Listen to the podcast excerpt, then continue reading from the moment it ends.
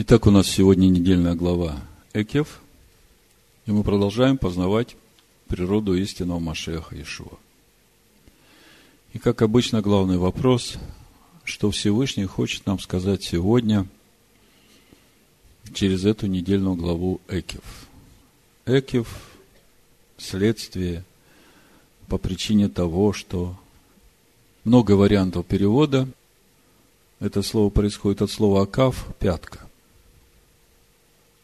И для меня лично это слово сразу становится понятным, когда я читаю в Евангелии от Матфея, в Нагорной проповеди, в пятой главе, где Иешуа говорит о заповедях сих малейших. Вот Экив – это и есть заповеди сей малейшие, которые кто сотворит и так научит других, тот великим наречется в Царстве Всевышнего. И почему они так названы? Потому что обычно человеку свойственно попирать ногой такие, ну, маленькие, незначительные заповеди. И уже тот факт, что сам Иешуа, Машех, при искушении дьявола в пустыне противостоит ему словами нашей недельной главы, уже этот факт говорит о том, что то, что сказано в нашей главе, очень важно для каждого верующего. Мы все должны идти по следам Машеха Иешуа. Давайте посмотрим, как противостоял Иешуа искусителю в пустыне. Матвея 4 глава, прочитаю с 1 стиха до 4. Тогда Иешуа возведен был духом в пустыню для искушения дьявола. И, постившись сорок дней и сорок ночей, напоследок взалкал – и приступил к нему искуситель и сказал, если ты сын Божий, скажи, чтоб камни сии сделались хлебами. Он же сказал ему в ответ, написано, не хлебом одним будет жить человек, но всяким словом, исходящим из уст Всевышнего. Ну, что значит жить не только хлебом, но всяким словом, исходящим из уст Всевышнего, мы как-то говорили очень подробно. Если сказать коротко, то во всякой трудной ситуации в нашей жизни, когда у нас опускаются руки, когда мы в страхе, отчаянии, когда мы не знаем, как поступить, что нам делать, вот в это время хлеб для плоти тебе не поможет, сколько бы ты его ни съел. Некоторые, я знаю, э, успокаивают свою душу едой. Но это ненадолго.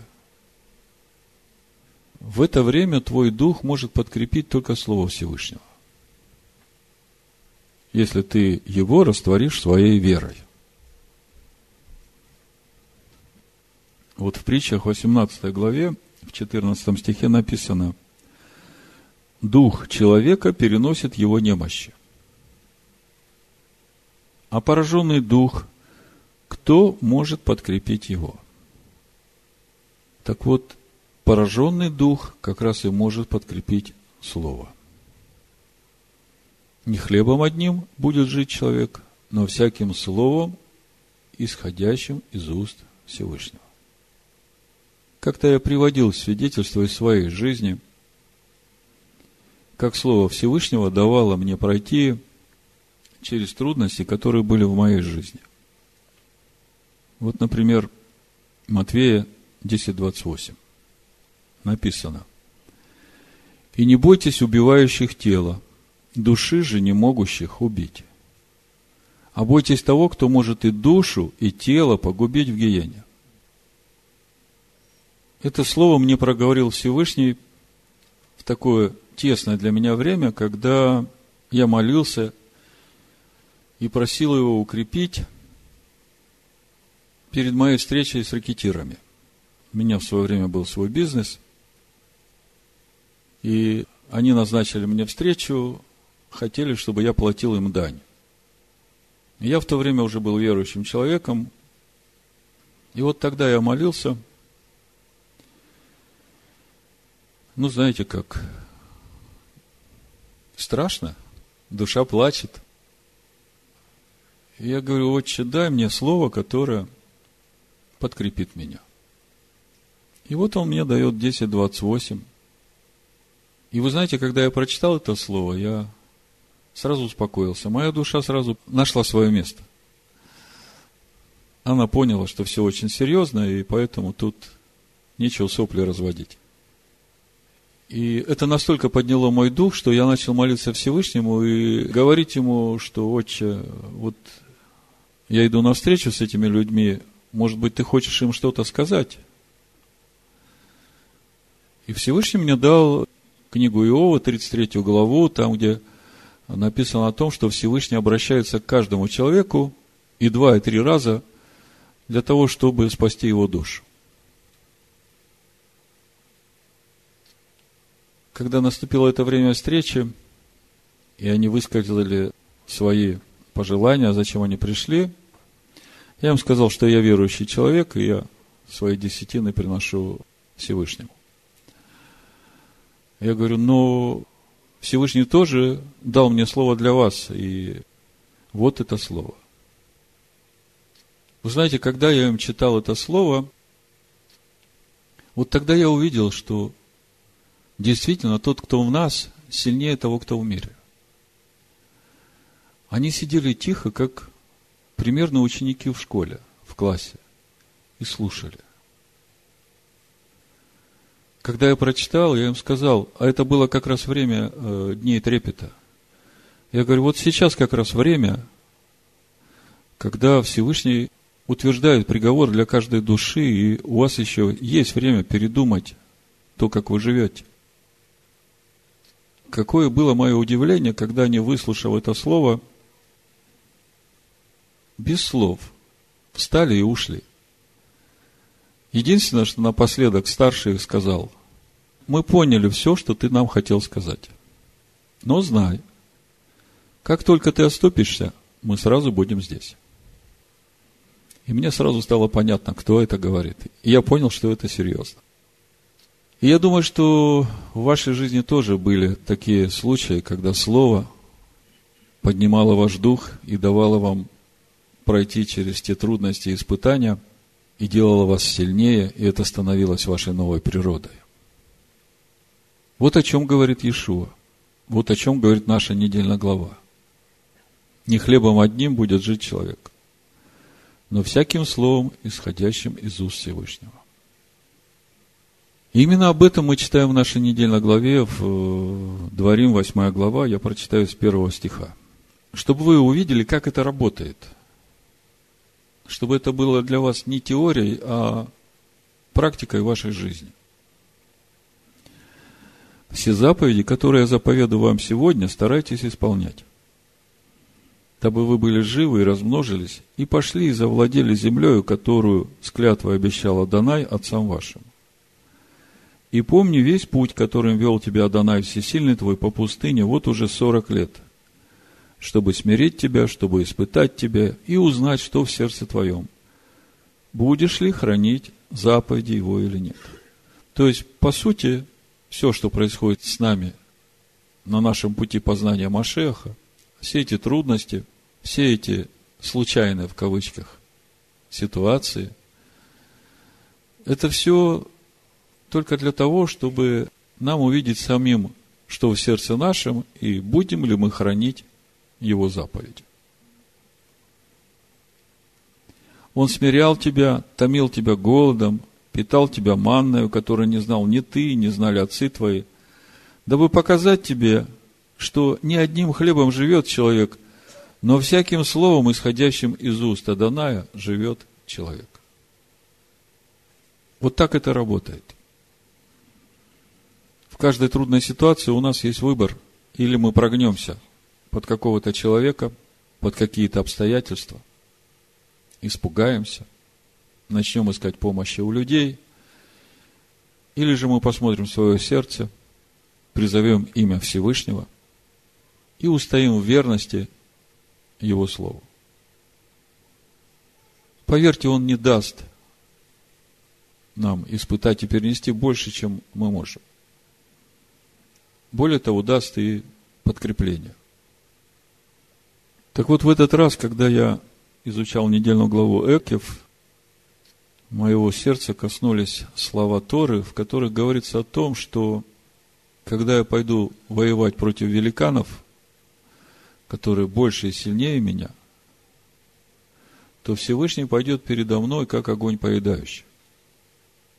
Вот в тот момент, когда я прочитал эти слова, я в духе почувствовал, что здесь что-то очень важное.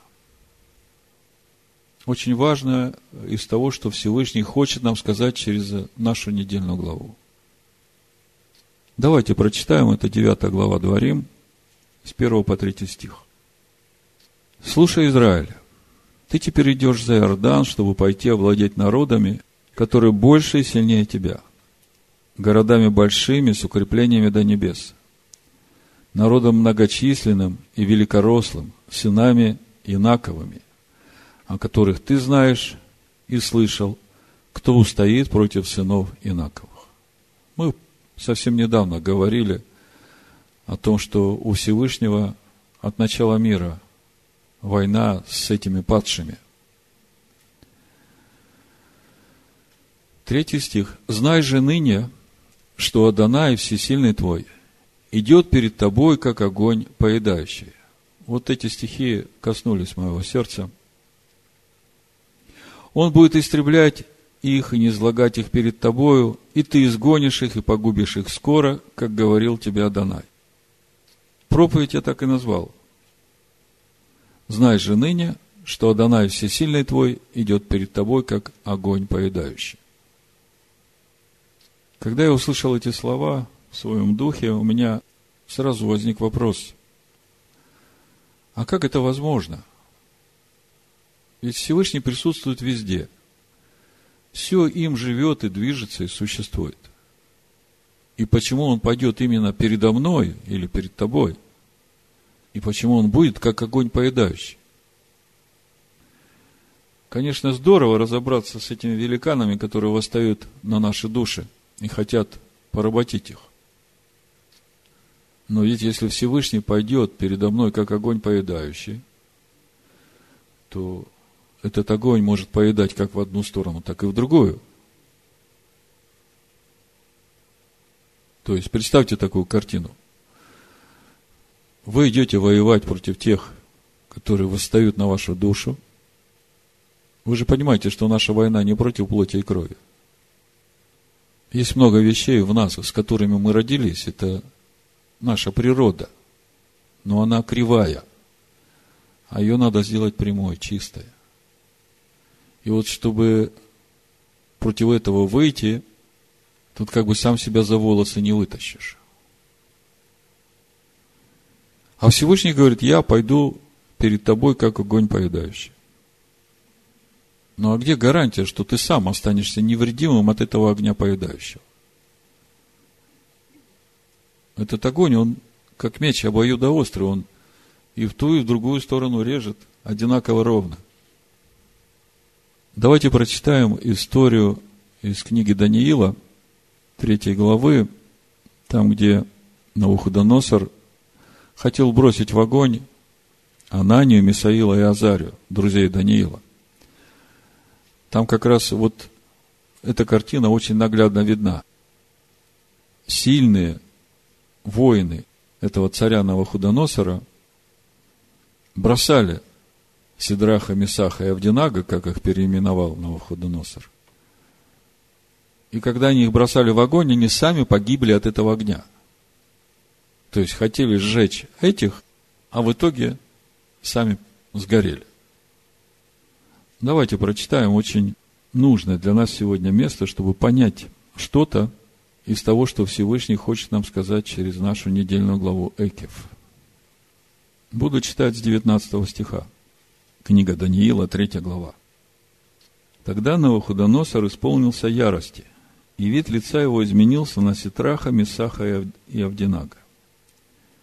И он повелел разжечь печь семь раз сильнее, нежели как обыкновенно зажигали ее – и самым сильным мужам из войска своего приказал связать Сидраха, Месаха и Авдинага и бросить их в печь, раскаленную огнем. Тогда мужи сии связаны были в исподнем и верхнем платье своем, и в головных повязках. Обратите внимание, это я в отношении покровов головы для мужчин.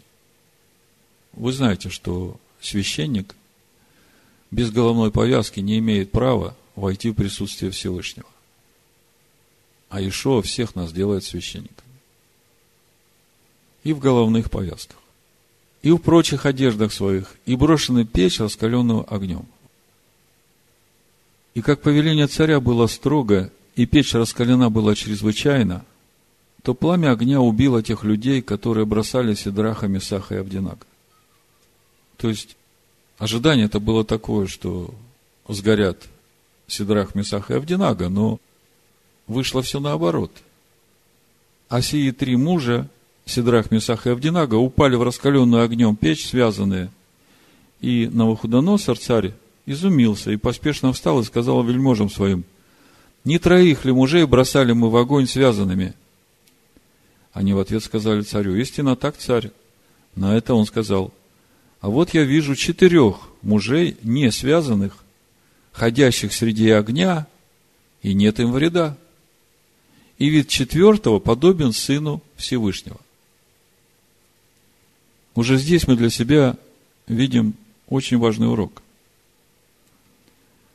чтобы не пострадать от этого огня поедающего, ты должен быть сыном Всевышнего. Об этом шествии Всевышнего с тьмами святых, перед которыми идет огонь поедающий, мы читаем в благословении, которым Маше благословил сынов Израиля.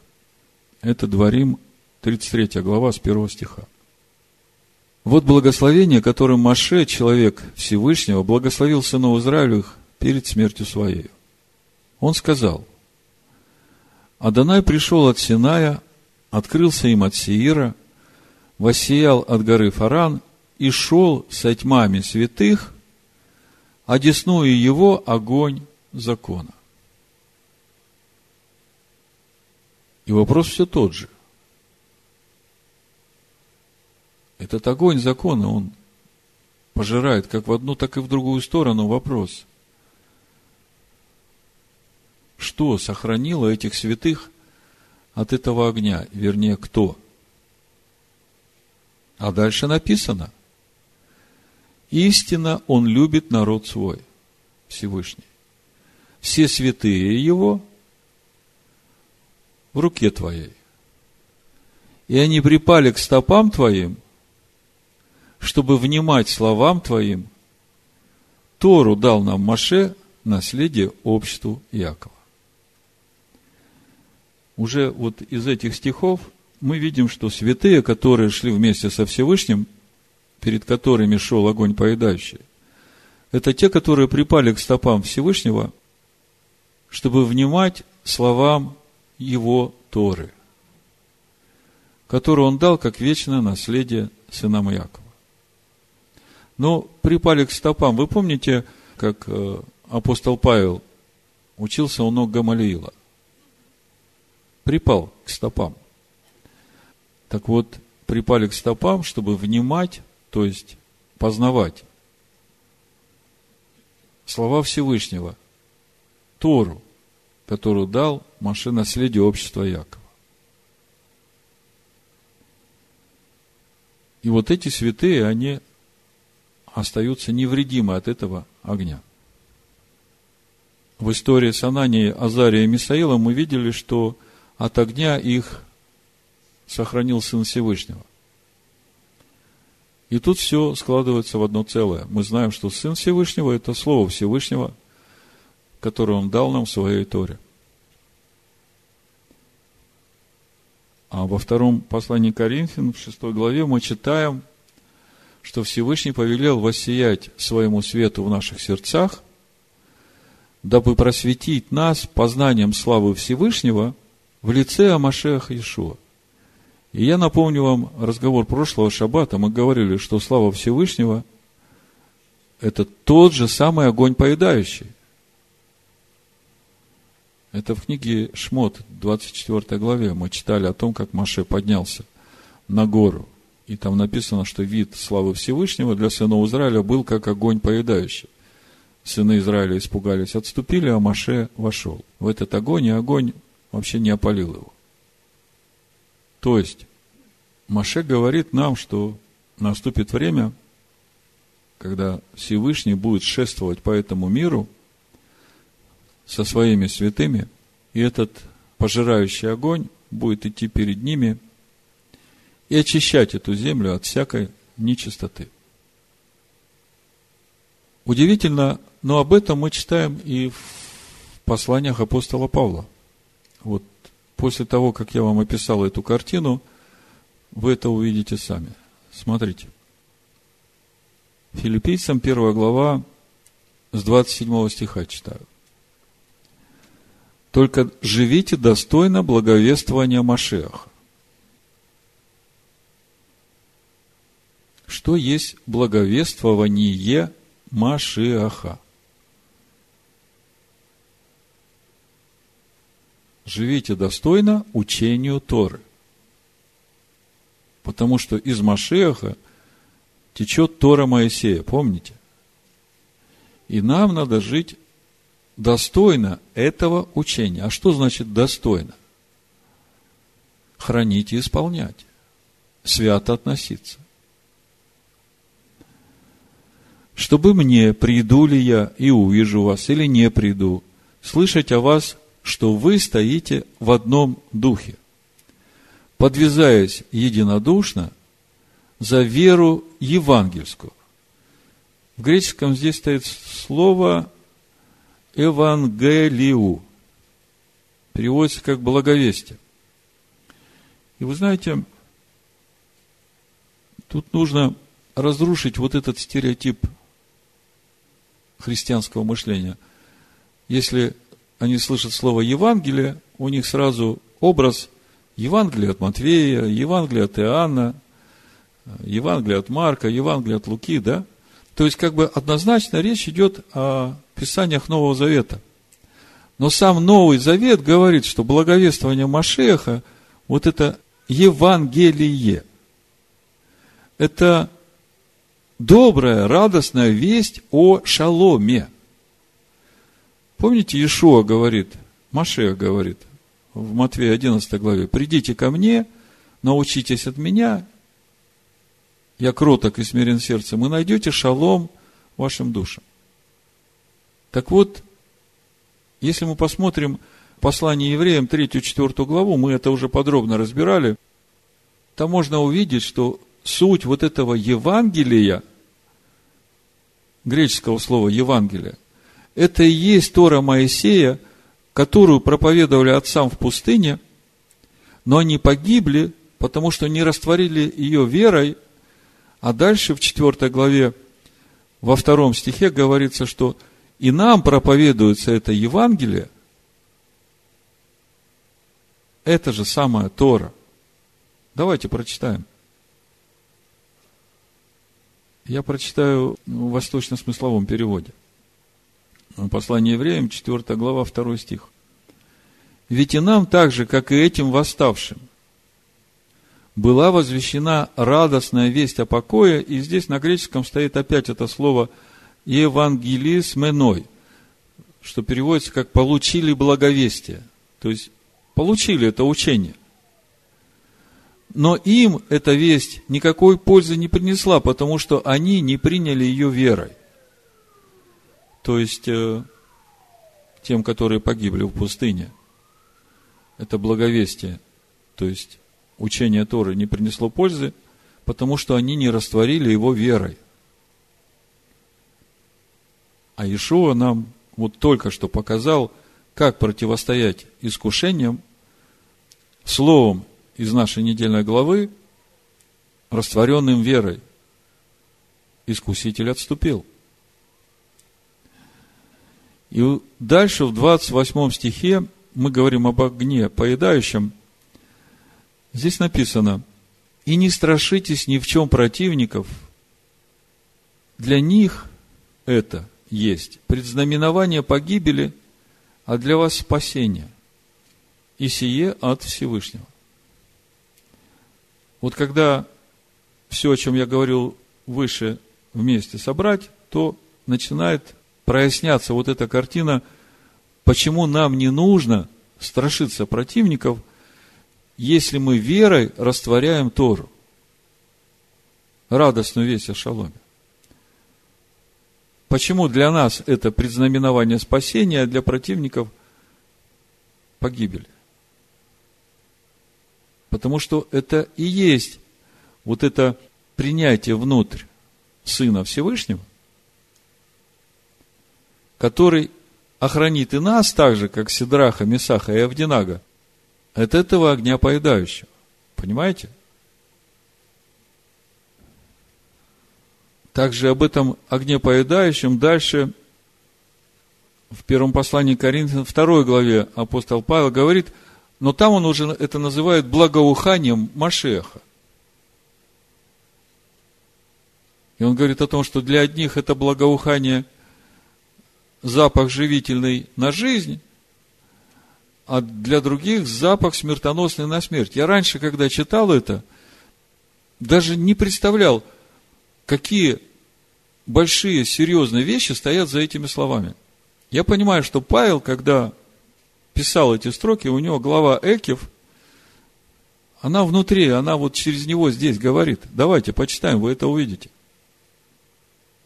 14 стих, 1 Коринфянам 2 глава. Но благодарение Всевышнему, который всегда дает нам торжествовать в Машехе, и благоухание, познание о себе распространяет нами во всяком месте. Ибо мы Машеха, благоухание Всевышнему, спасаемых и погибающих. Для одних запах смертоносный на смерть, а для других запах живительный на жизнь. И кто способен к всему? Ибо мы не повреждаем Слово Всевышнего, как многие, но проповедуем искренно, как от Всевышнего перед Всевышним в Машехе. Конечно, думаю, все верующие люди хотят, чтобы это благоухание Машеха было для них запахом живительным на жизнь. Никто же не хочет, чтобы это было запахом смертоносным на смерть. И здесь Павел говорит, что для этого нужно. А для этого нужно и очень важно не повреждать Слово Всевышнего, Его Тору. Проповедовать ее так, как от Всевышнего, перед Всевышним самому пребывая в Машехе, то есть в этом учении. Ишо говорит, кто сотворит и так научит, тот великим назовется. Нет силы в учении того, кто сам не живет так. Поэтому давайте сейчас погрузимся в нашу недельную главу Экев, чтобы увидеть суть того, что Всевышний хочет нам сказать через нашу недельную главу как нам стать благоуханием Машеха? Глава очень серьезная, глубокая. И по моему разумению, она охватывает практически все процессы нашего духовного роста в полноту возраста Машеха. И начинается наша глава с описания пути единения верующего человека со Всевышним через послушание малейшим заповедям.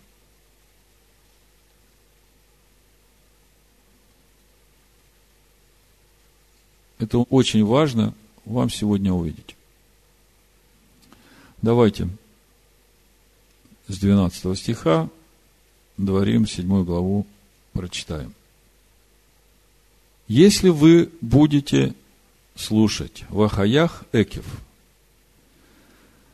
законы сии и хранить и исполнять их, то Адонай Всесильный твой будет хранить завет и милость к тебе, как он клялся отцам твоим, и возлюбит тебя, и благословит тебя. В предыдущие разборы мы подчеркивали эту важную мысль,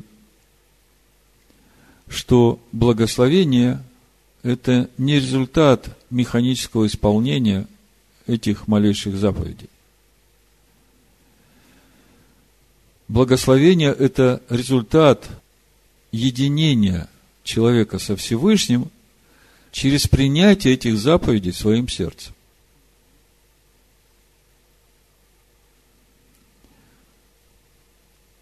И здесь очень интересный момент. Мы как-то уже говорили об этом. В 13 стихе мы читаем «возлюбит тебя в будущем времени». То есть, если вы будете хранить и исполнять заповеди Всевышнего, то Всевышний возлюбит тебя. И тут возникает большой вопрос. А разве до этого Всевышний не любит человека? Почему здесь возлюбит в будущем времени, как будто до этого он не любил человека? Но мы же знаем, что Всевышний любит человека изначально. В послании Петра мы читаем, что он своего сына заложил еще прежде создания мира в жертву за грех, чтобы спасти человека. И этот золотой стих, как его называют, Иоанна 3,16. Ибо так возлюбил Бог мир, что отдал Сына Своего, единородного, чтобы всякий верующий у него не погиб, но имел жизнь вечную. Так э, это же все он сделал еще до того, как человек стал соблюдать заповеди его, повеления, уставы. Что стоит за вот этим 13 стихом? И возлюбит тебя, и благословит тебя.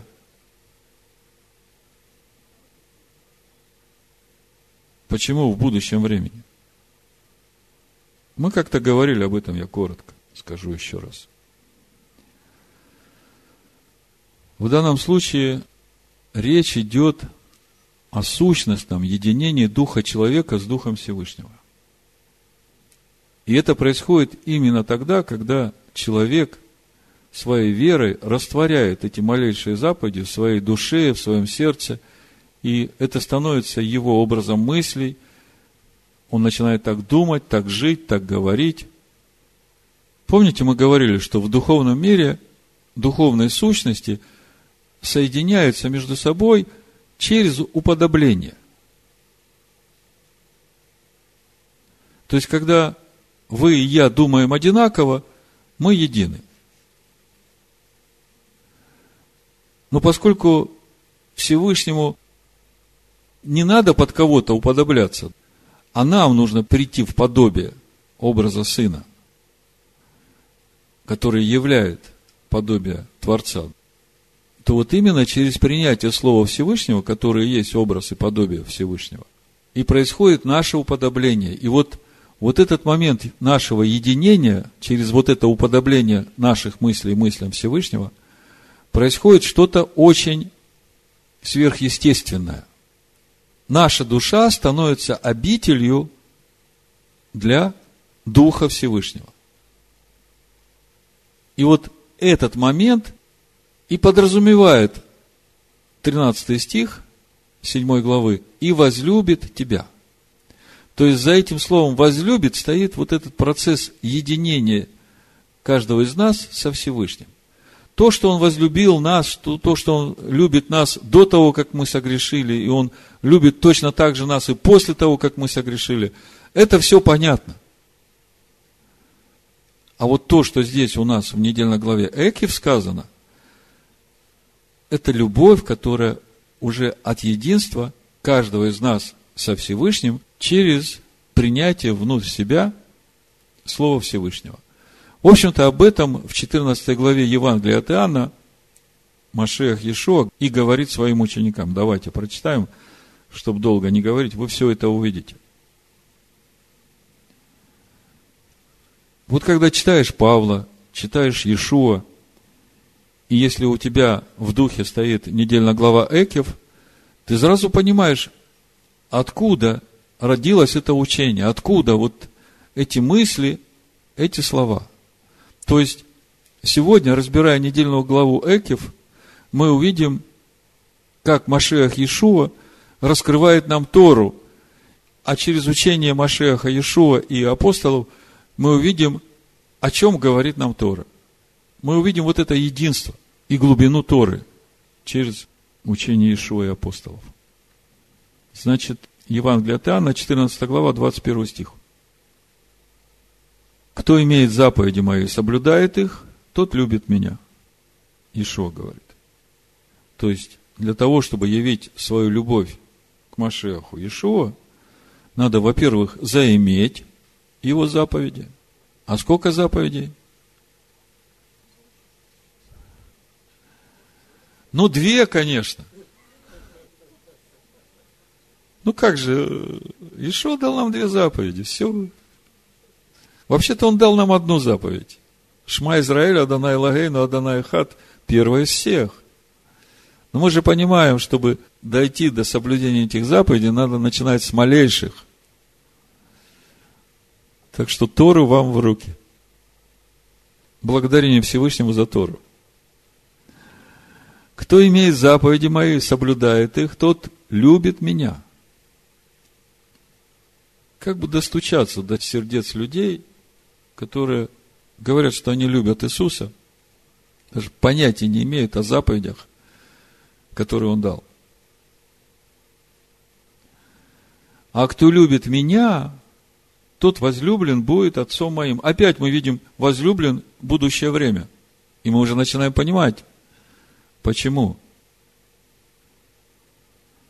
И дальше написано, и я возлюблю его явлюсь ему сам. И тут опять непонятно. Он свою жизнь отдал за нас. А тут он говорит, что я возлюблю только тогда, когда увижу, что ты имеешь заповеди и исполняешь. Без откровения свыше непонятно о чем. И явлюсь ему сам. Иуда не Искариот говорит ему, господин, а что это ты хочешь явить себя нам, а не миру? Он вообще в другой плоскости. Вообще не понял, о чем Ишуа говорит. 23 стих. Ишуа сказал ему ответ. Кто любит меня, тот соблюдет слово мое, и отец мой возлюбит его, опять возлюбит в будущее время, видите? И опять условие. Кто любит меня и соблюдает слово мое. Мы, то есть Иешуа и Отец, придем к Нему и обитель у Него сотворим. Вот это и есть вот этот момент единения, суть возлюбит. Понимаете, уже не я живу, Всевышний живет во мне. И все это через Экев. Теперь вы понимаете, насколько важны малейшие заповеди. И насколько важно правильное отношение нас к этим малейшим заповедям.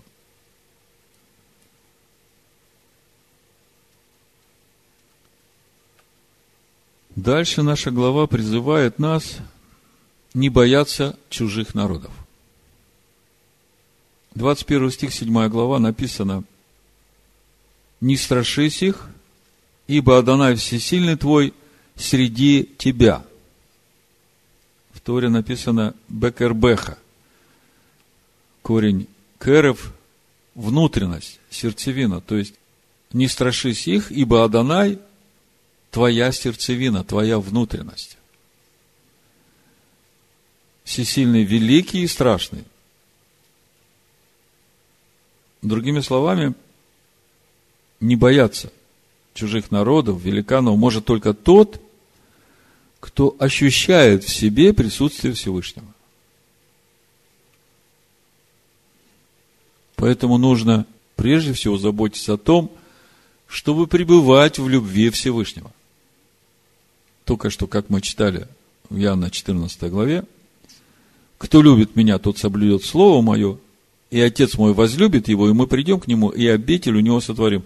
Вот если обитель есть, то тогда Всевышний является твоей сердцевиной, Бакирбеха. Он внутри тебя, он твой стержень.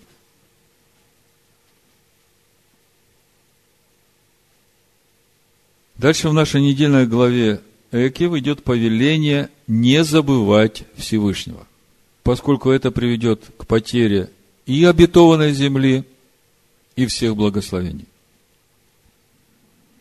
И, в общем-то, это как само собой разумеющееся, если есть понимание того, как приходят эти благословения. То, с чего начинается наша недельная глава Экев.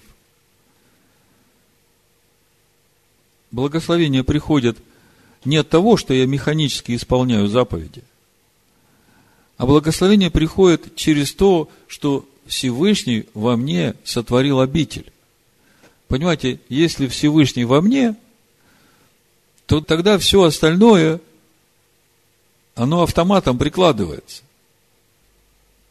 Поэтому я говорю, что все заповеди, они даны не для того, чтобы исполнять их ради самих заповедей, а очень важно их исполнять так, чтобы через эту заповедь сотворить обитель для Всевышнего в своем сердце, для Машеха и Всевышнего в своем сердце. И здесь очень просто увидеть, в чем суть забывания Всевышнего.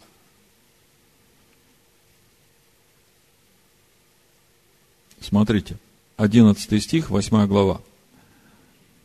«Берегись, чтобы ты не забыл Адоная Всесильного твоего, не соблюдая заповедей Его и законов Его и постановлений Его, которые сегодня заповедую тебе. Ой, я Бога всегда помню. А как ты его помнишь? Ну как? Утром говорю, Боженька, благослови меня. И днем говорю, Боженька, благослови меня. И вечером говорю, Боженька, благослови меня. А ты по заповедям его живешь? Соблюдаешь малейшие заповеди? Благоговеешь перед словом его? Да не, зачем? Нам Тора не нужна.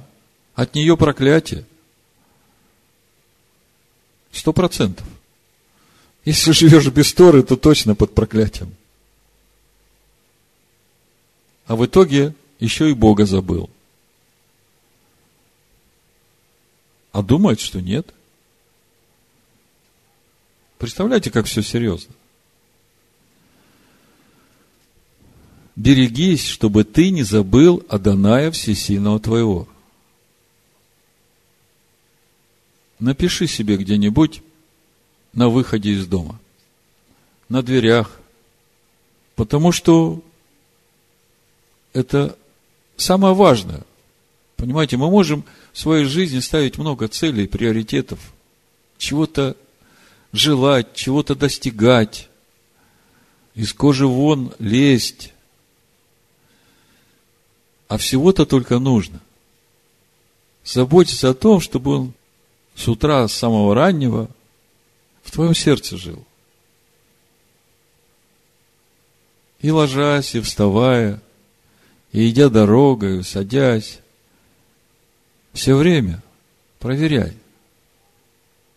в истине ли ты, в слове ли ты, в духе ли ты – Истекает ли из тебя благодать, доброта, любовь, милосердие? Или ты направо и налево всех рубишь, как шашкой? У тебя же слово есть. Берегись, чтобы тебе не забыть всесильного твоего, не соблюдая заповеди его, законов его и постановлений его, которые сегодня заповедую тебе. И опять же, еще раз подчеркиваю, все эти заповеди, законы и постановления не ради заповедей, законов и постановлений. Чтобы вы не впали в эту колею, силились поставить собственную праведность, не разумея праведности Божией. Все это именно для того, чтобы дать себе место Всевышнему. В общем-то, заповеди, они даны для обуздывания нашей души – Именно для того, чтобы дать в ней место Всевышнему. Дальше в нашей главе Маше говорит сынам Израиля о том, что на сегодняшний день они получают обетованную землю как незаслуженный дар. Потому что Всевышний обещал отцам, Аврааму, Исхаку, Якову, и потому что беззаконие Амарея уже переполнили чашу долготерпения Всевышнего. Давайте прочитаем 5 стих, 9 глава Дворим. «Не за праведность твою и не за правоту сердца твоего идешь ты наследовать землю их, но за нечестие народов сих Адонай Всесильный твой изгоняет их от лица твоего, и дабы исполнить слово, которым клялся Адонай отцам твоим Аврааму, Ицхаку и Якову. Послушайте, уже этот факт сам по себе говорит о том, что если ты входишь в обетованную землю, и ты знаешь, что ты ее не заслуживаешь, то ты должен приложить максимум усилий, чтобы стать достойным этой земли, потому что ты знаешь, что эта земля, она свергает недостойных ее. И, в общем-то, это очень должен быть понятный образ для всех новозаветних верующих. Всевышний вводит нас в царство возлюбленного Сына Своего через жертву Своего Сына. Вводит нас совсем не заслуживающих этой обетованной земли. И вместо того, чтобы кричать «Аллилуйя, я спасен, я уже на небесах, я уже в Царстве Божьем», хорошо было бы задуматься над тем, что эта земля, куда тебя Всевышний вел, она нечестивых не терпит. И самое время приложить максимум усилий для того, чтобы сделать себя достойным проживания в этой земле. Я говорю о Царстве Божьем.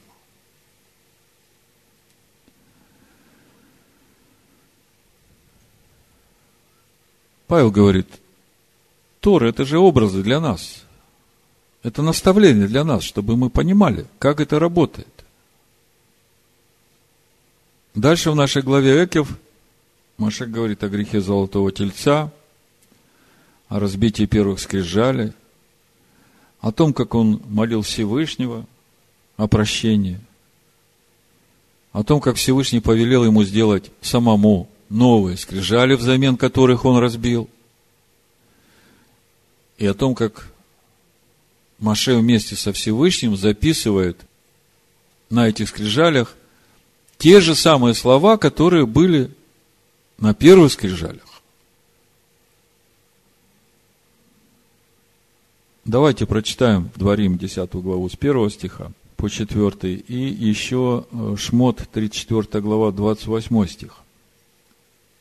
Это очень важное место, опять же, я говорю, образы – Маше единственный, который шел путем Авраама, путем внутреннего делания, из всех, которые вышли из Египта. И это как раз вот то свидетельство для нас, как нам нужно идти. В послании евреев в третьей главе мы читаем, что Маше является верный свидетель во всем Доме Всевышнего. А Дом Всевышнего – это мы. И он засвидетельствовал о чем он засвидетельствовал? О том, что, идя этим путем, каждый станет верным в доме отца своего. А по сути, Маше раскрыл этот путь, как прийти в полноту возраста Машеха. Именно это свидетельство он дал. Так вот, вот этот момент приготовления новых скрижалей самому, это же вопрос приготовления наших душ и наших сердец, на которых Всевышний вместе с нами будет записывать те же самые слова завета, которые были на первых скрижалях. По щучьему велению ничего не произойдет. Мы видим, что скрижали надо готовить самому,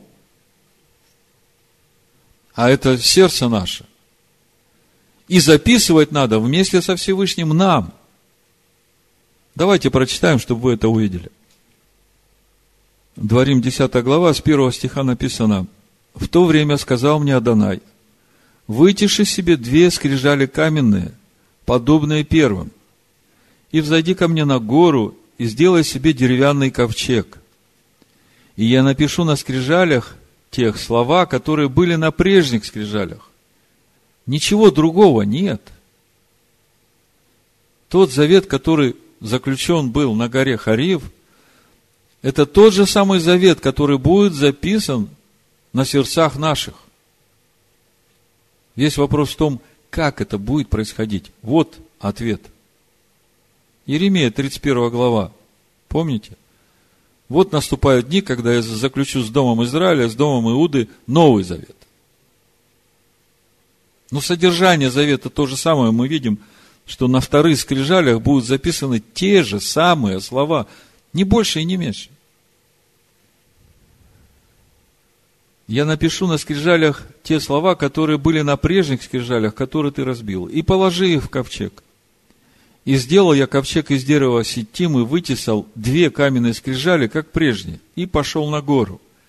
И две сие скрижали были в руках моих.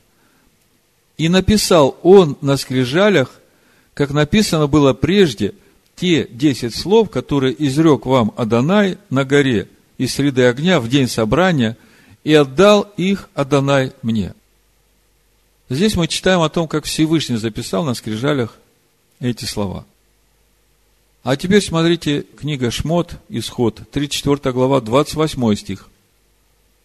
«И пробыл там Маше у Аданая 40 дней и 40 ночей, хлеба не ел и воды не пил, и написал на скрижалях слова завета десятословие». Вопрос, кто написал? Обе. Не обе, а оба. На русском языке так, когда о мужчинах. Когда о женщинах, тогда обе. То есть мы видим, что по щучьему велению ничего не происходит. Надо работать. Надо приготовить скрижали. И надо вместе со Всевышним записывать это слово на наших сердцах. По-другому никак. И слово, оно в Торе, и вот в этом процессе как раз и есть весь этот путь нашего преображения в образ и подобие Сына Всевышнего. Мало-помалу, как мы читаем в нашей недельной главе, сразу всех врагов изгонять не будет, чтобы мы могли успеть овладевать этой землей и двигаться дальше. Поэтому не надо смотреть на кого-то и просто механически копировать. Вот он так делает, и я буду так делать. И потом делает, делает, и приходит такой момент, что ему становится тяжело. А потому что без откровения, потому что не получил это откровение в сердце, оно не стало его природой. Понимаете, когда ты заставляешь себя делать что-то, ты раб. А вот когда слово становится твоей природой, ты уже сын. Это вот как, мне нравится этот пример, когда Родители воспитывают своих детей, они маленькие, необузданные. И мама с папой говорят, это не делай, это не делай. Конфет много не ешь, пальцы в розетку не суй, нож не бери с острой стороны. И он учится, ошибки делает, но он это все впитывает в себя. Потом проходит немного времени, и он уже своих детей точно так же учит. Потому что то, что вложили в него родители, стало его природой. Он уже так думает, так поступает и так учит своих детей. Вот так и Отец наш, Небесный, учит нас. Поначалу мы необузданные, нам всего надо, и туда надо, и туда надо, и всего хотим. Но мало-помалу через Слово мы начинаем видеть, что самое важное для нас в жизни.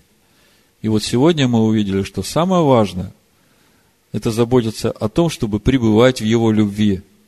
Потому что если мы пребываем в Его любви, тогда Он делает в нас обитель. А если Он делает в нас обитель, значит тогда и благословение, и все, что желает твоя душа, написано, Он благами наполняет желание твоей души.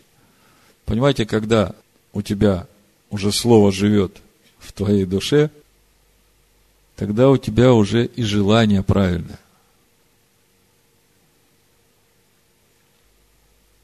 Дальше глава говорит нам о смерти Аарона и принятии священства его сыном Илиазаром. Это 6 стих, 10 глава. И сыны Израилева отправились из Бейров Бена Якана в Мазер. Там умер Аарон и погребен там и стал священником вместо него сын его Илиазар. Сын, поставленный вместо отца для священнодействия. Это тоже для нас образ, что в обетованную землю нас будет выводить другой первосвященник, не Аарон. Так же, как э, мы видим и то, что через Иордан нас будет переводить, читай, как в будущий мир, Ешева Машех, хотя до Иордана нас ведет Маше. Иоанна 5.45. Помните, что Ишуа сказал тем, которые были вокруг него? 45 стих. Не думайте, что я буду обвинять вас перед Отцом. Есть на вас обвинитель Маше, на которого вы уповаете. О чем это? О том, что весь путь мы должны пройти с Маше.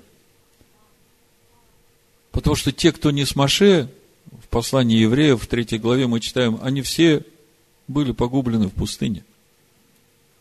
А вот если мы с Маше, тогда Иешуа дальше говорит, ибо если бы вы верили Маше, то поверили бы и мне, потому что он писал о мне.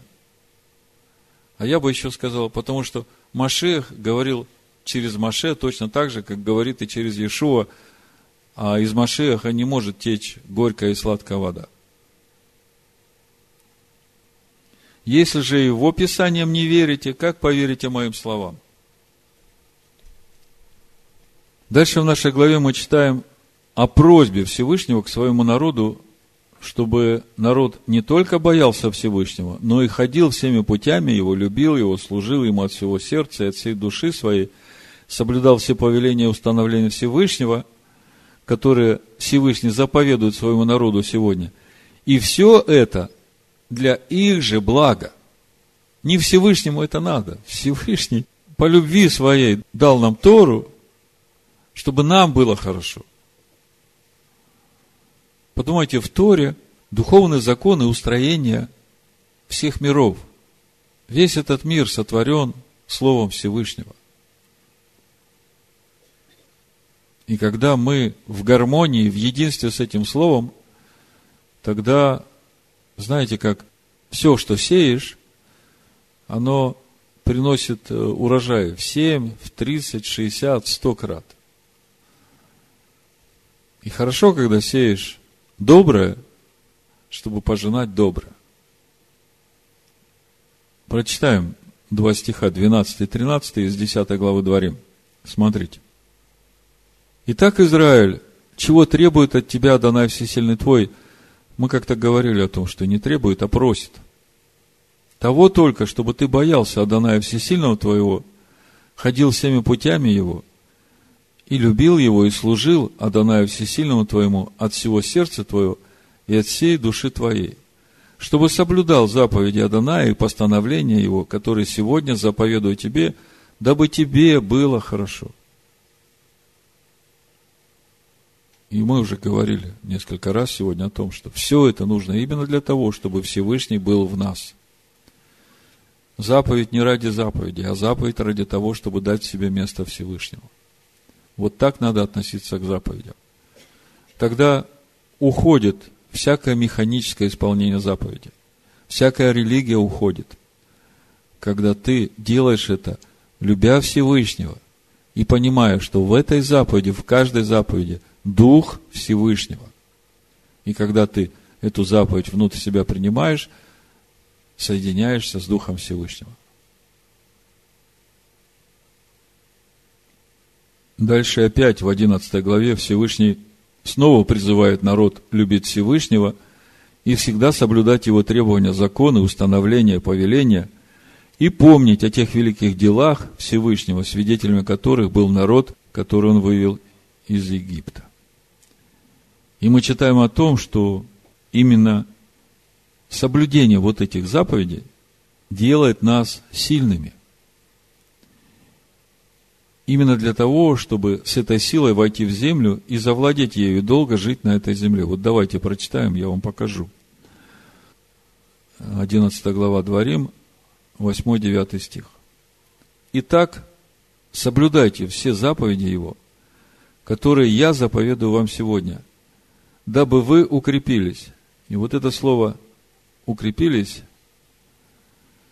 техеску, от корня хазак, помните? Быть сильным.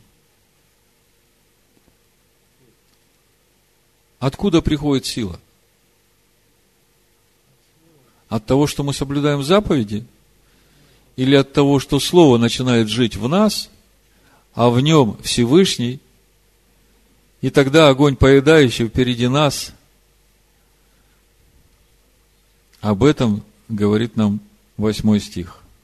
«Дабы вы укрепились и пошли и овладели землею, в которую вы переходите, чтобы овладеть ею, и дабы вы жили много времени на той земле, которую клялся Адонай отцам вашим, дать им и семени их на земле, в которой течет молоко и мед. Другими словами, наше укрепление приходит через единение со Всевышним, через соблюдение заповедей, которые Он дал.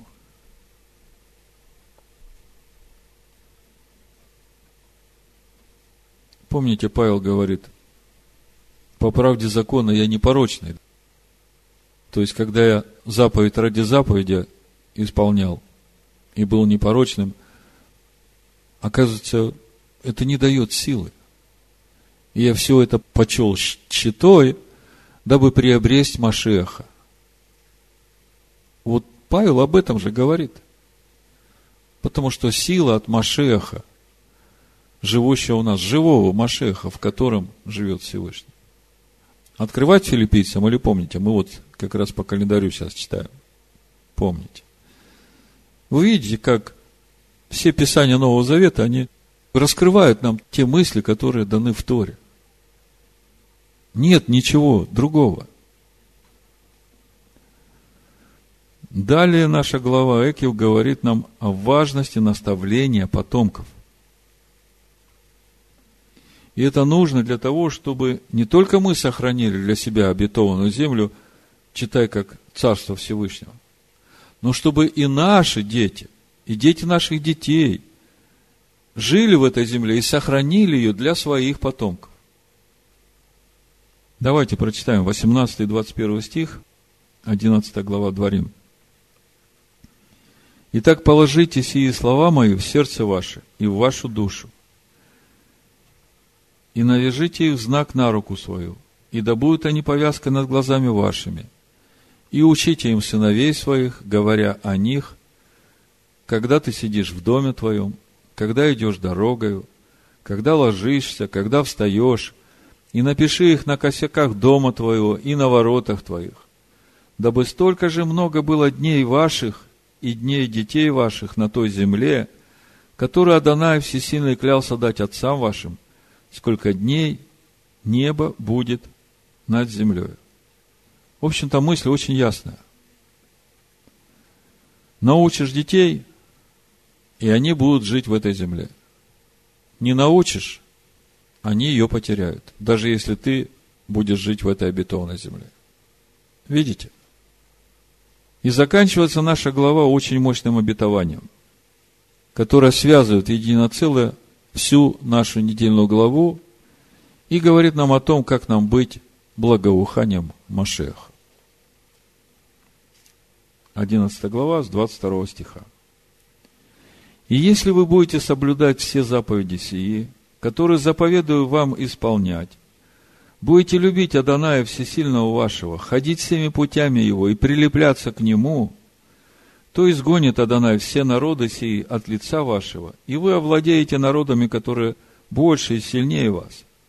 Всякое место, на которое ступит нога ваша, будет ваше. От пустыни Ливана и до реки, реки Ефрата. Вы видите, какие границы называют Маше. Река Ефрат на восток гораздо дальше, чем река Иордан. Даже до моря западного будут пределы ваши. Никто не устоит против вас. Адонай Всесильный ваш наведет страх и трепет перед вами на всякую землю, на которую вы ступите, как Он говорил вам. Как мы видим, именно от того, насколько мы будем любить Всевышнего, исполнять Его заповеди, ходить всеми путями Его и прилепляться ко Всевышнему, именно столько благоухания Всевышнего в Машеях Иешуа мы будем распространять.